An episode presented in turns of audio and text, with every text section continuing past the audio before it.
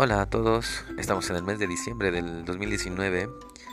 Yo soy el maestro Marco Antonio Soriano Romo, terapeuta del lenguaje de la Clínica Rael.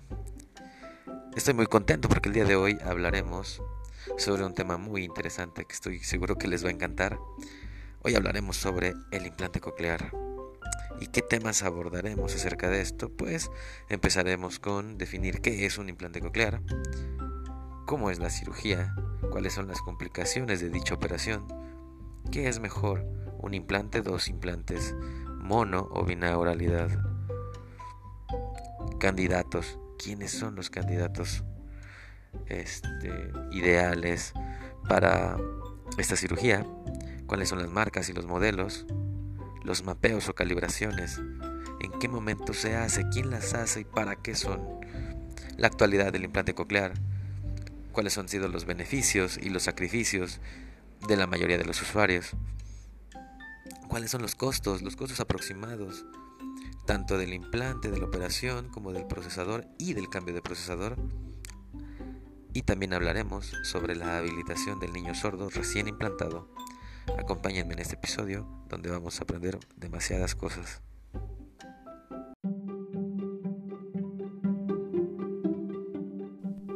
¿Qué es el implante coclear? El implante coclear es un pequeño dispositivo electrónico que se coloca mediante una cirugía.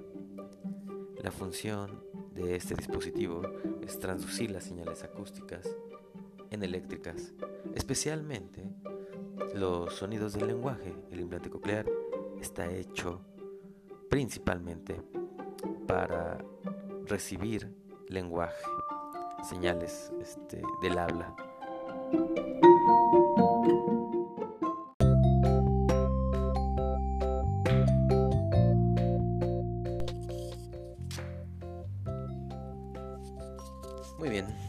Vamos a platicar sobre cómo funciona el implante coclear.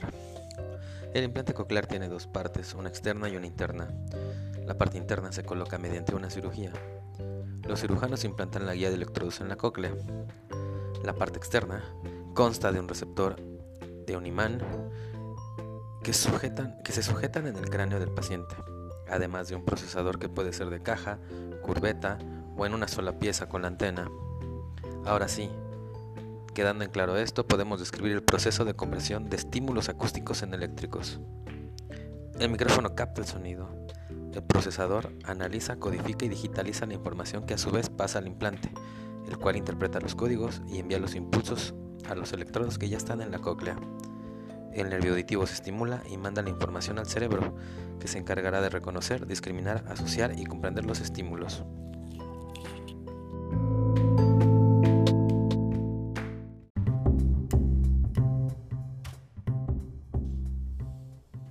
Ocasiones, los padres de familia se encuentran con el dilema de ¿qué es mejor? ¿Implante unilateral o implante bilateral? ¿Qué quiere decir? En un solo lado o en los dos este, oídos. La respuesta depende de muchos factores, tanto médicos como el grado y tipo de pérdida de audición, anatómicos, si, las, eh, si los componentes anatómicos son, este, están en óptimas condiciones para implantarse, la edad del niño, su rendimiento lingüístico, pero sobre todo también factores económicos. Recuerden que el implante coclear tiene que mantenerse, eh, en especial las partes externas, tienen que haber cambio de procesadores, pilas, piezas, este, antenas, todo eso hay que tomar en cuenta. Desde el punto de vista lingüístico, la percepción, la discriminación, localización, memoria y comprensión de los sonidos se ve favorecida con la binauralidad. Estos procesos neuronales aprovecharán mejor los estímulos sonoros del medio ambiente. Recuerden que el sistema auditivo no se queda solo en cóclea y nervio auditivo. El procesamiento auditivo central es factor clave para la comprensión lingüística. Más adelante haremos un podcast sobre esto. Los candidatos para la colocación de implante coclear tienen que tener pérdida de audición severa o profunda por lo general. En algunos casos se tomarán eh, decisiones de acuerdo a lo que diga su médico audiólogo. En niños, lo ideal es que se implanten entre el año y los dos años de edad. De 3 a 5 años ya es un poco tardío, pero con esfuerzo puede haber beneficios lingüísticos. Existen factores como los componentes anatómicos, la estructura familiar, alguna otra discapacidad agregada, el apoyo económico, que ponen en tela de juicio la decisión de implantar o no al pequeño. Para eso existen protocolos. Hablemos de marcas de implante coclear. Actualmente, en México las marcas más utilizadas son Cochlear, Advanced Bionic, Medel y poco a poco Oticon comienza a aparecer. Todas estas marcas tienen modelos tanto de partes internas como externas, que son los procesadores, y a medida de los años sacan nuevos modelos con mejoras tecnológicas que sí mejoran la calidad del sonido, conexión, diseño y comodidad. En general, todas funcionan de forma adecuada, compiten en tecnología y costos. Tienen diferentes eh, diferencias específicas que el audiólogo podrá esclarecernos. Los costos varían entre los 300 mil y 400 mil pesos. Es importante mencionar que después de la implantación hay probabilidad de gastar en piezas, cables, portapilas, pilas, antenas, seguros, calibraciones, etc. El mapeo o calibración se refiere a la programación del dispositivo para que mediante sesiones y con el paso del tiempo el beneficiario pueda alcanzar un nivel de audición en donde pueda percibir sin dificultad los sonidos del habla y los sonidos del medio ambiente. Es normal que en la activación y en los primeros mapeos el paciente no responda a todos los sonidos o solo perciba los más intensos, pues está en proceso de adaptación. Conforme el paso de los mapeos y de las terapias, el niño tendrá que desarrollar discriminación y comprensión del lenguaje. Su umbral de audición probablemente llegue a normal. Sin embargo, la discriminación y la comprensión dependen del trabajo terapéutico. Es importante mencionar que el implante es calibrado por el médico audiólogo.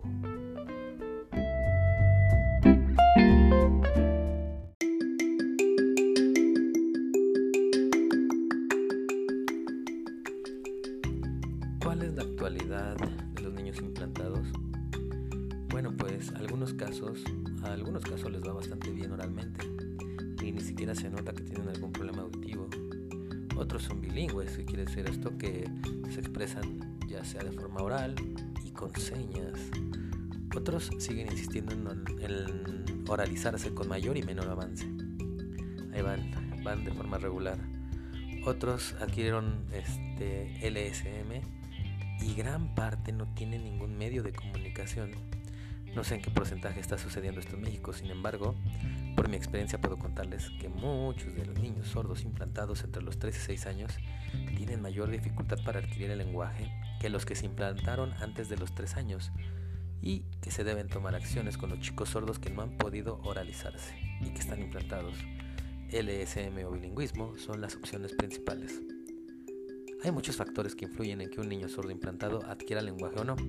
Los principales son edad de implantación, grado de sordera del paciente y ganancia que tenía con sus aparatos este, auditivos digitales, hábitos lingüísticos en casa, constancia terapéutica y buen funcionamiento de su implante coclear, método terapéutico adecuado, plasticidad cerebral y en algunos casos la capacidad lingüística de cada paciente.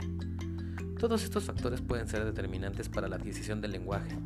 Sin embargo, la más importantes o las más importantes son la plasticidad cerebral y el método terapéutico elegido para cada caso. Comencemos hablando sobre la plasticidad cerebral. Esta se define como la capacidad del sistema nervioso central para crear, conectar y modificar sus estructuras y sus funciones neuronales ante estímulos nuevos, es decir, hay un estímulo, lo percibo, lo atiendo, lo analizo, lo comprendo, lo memorizo y lo uso, lo hago mío. En el caso de los niños sordos implantados después de los 3 años, las neuronas encargadas de los procesos auditivos no han estado recibiendo estímulos y entre más pasa el tiempo están inactivas o a ciencia cierta no sabemos si pierdan algunas conexiones o emigren a otras funciones sensoriales. Una vez implantado, es necesario trabajar con los estímulos auditivos de forma creativa sensata, repetitiva, constante, haciendo conexiones multisensoriales. Uno de los errores más comunes es pensar que ya escucha todo y, que entre más estímulos le demos, comenzará a entender y hablar más. El clásico, háblele normal y métalo al kinder. Entonces sucede que cientos de estímulos entran en desorden, sin asociaciones, sin repeticiones, sin estructura y sobre todo sin comprensión.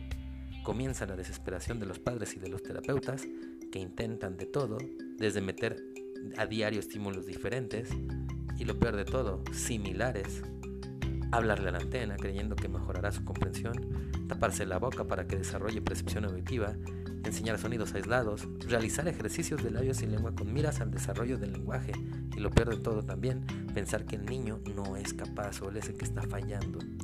Los pacientes terminan en LSM como una opción obligada pensando que el implante no funciona y jamás miraron la forma lingüística este, que se le brindó. Digo esto de, está bien lo de LSM, pero no, no como, como una opción obligada.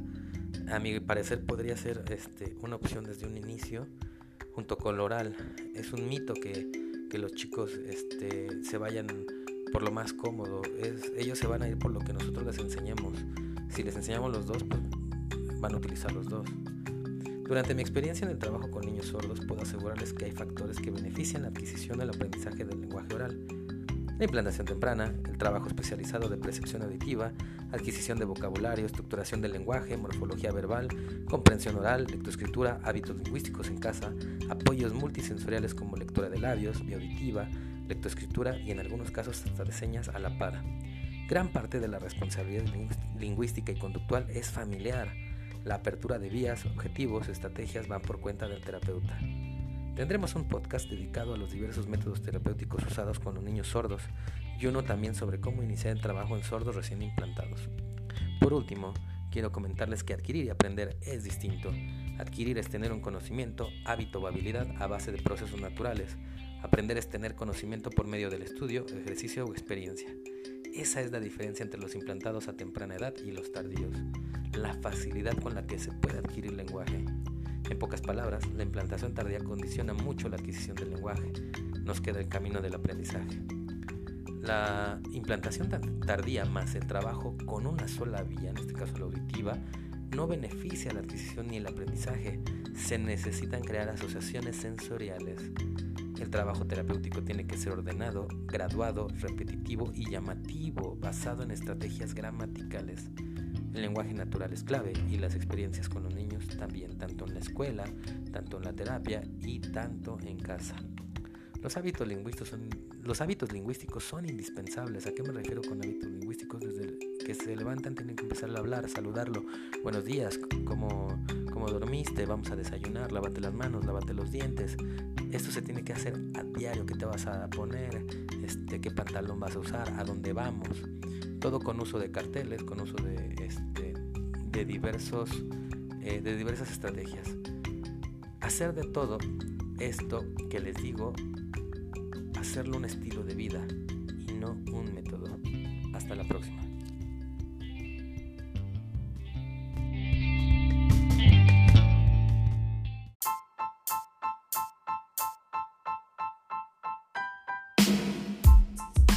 Por último, quiero invitarlos al Give Fest.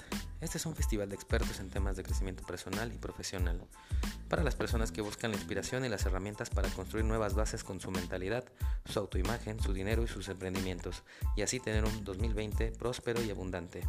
Todas las ganancias recaudadas del evento serán donadas a la Fundación CIK, que a su vez va a beneficiar a niños con problemas de audición.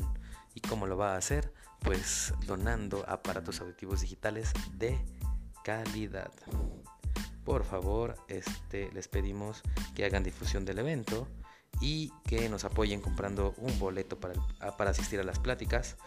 Em, pueden hacer transferencia o depósito Banorte a la Fundación CIK. Por favor, buscar en redes sociales la Fundación CIK México Escucha AC para ver las instrucciones y también pueden hacer el pago en línea buscando el Gift Fest en internet en la página de Eventbrite y así poder contribuir a que eh, algunos de nuestros niños escuchen mejor con aparatos de calidad. Muchas gracias.